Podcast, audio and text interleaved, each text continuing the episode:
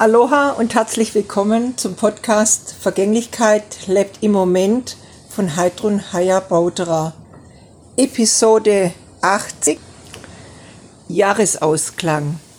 Ja, es ist eigentlich im Grunde erst Anfang Dezember und dennoch, klar, ist es der letzte Monat im Jahr und der Dezember läutet immer so auch den Jahresausklang ein die Vorweihnachtszeit läuft schon. Ja, und ich merke bei mir, dass es mir stark nach Jahresausklang ist.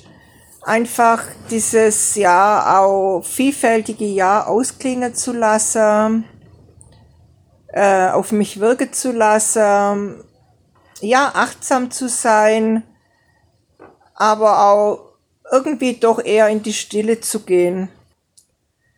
Somit ist auch diese Folge die letzte Folge in diesem Jahr 2021 und wir werden uns wieder hören in 2022, was ich eh eine enorm, ja, Magic Zahl, äh, also als Magic Zahl erlebe. So ist mein Impuls heute an dich. Nimm dir Zeit und Raum für deinen Jahresausklang. Aloha!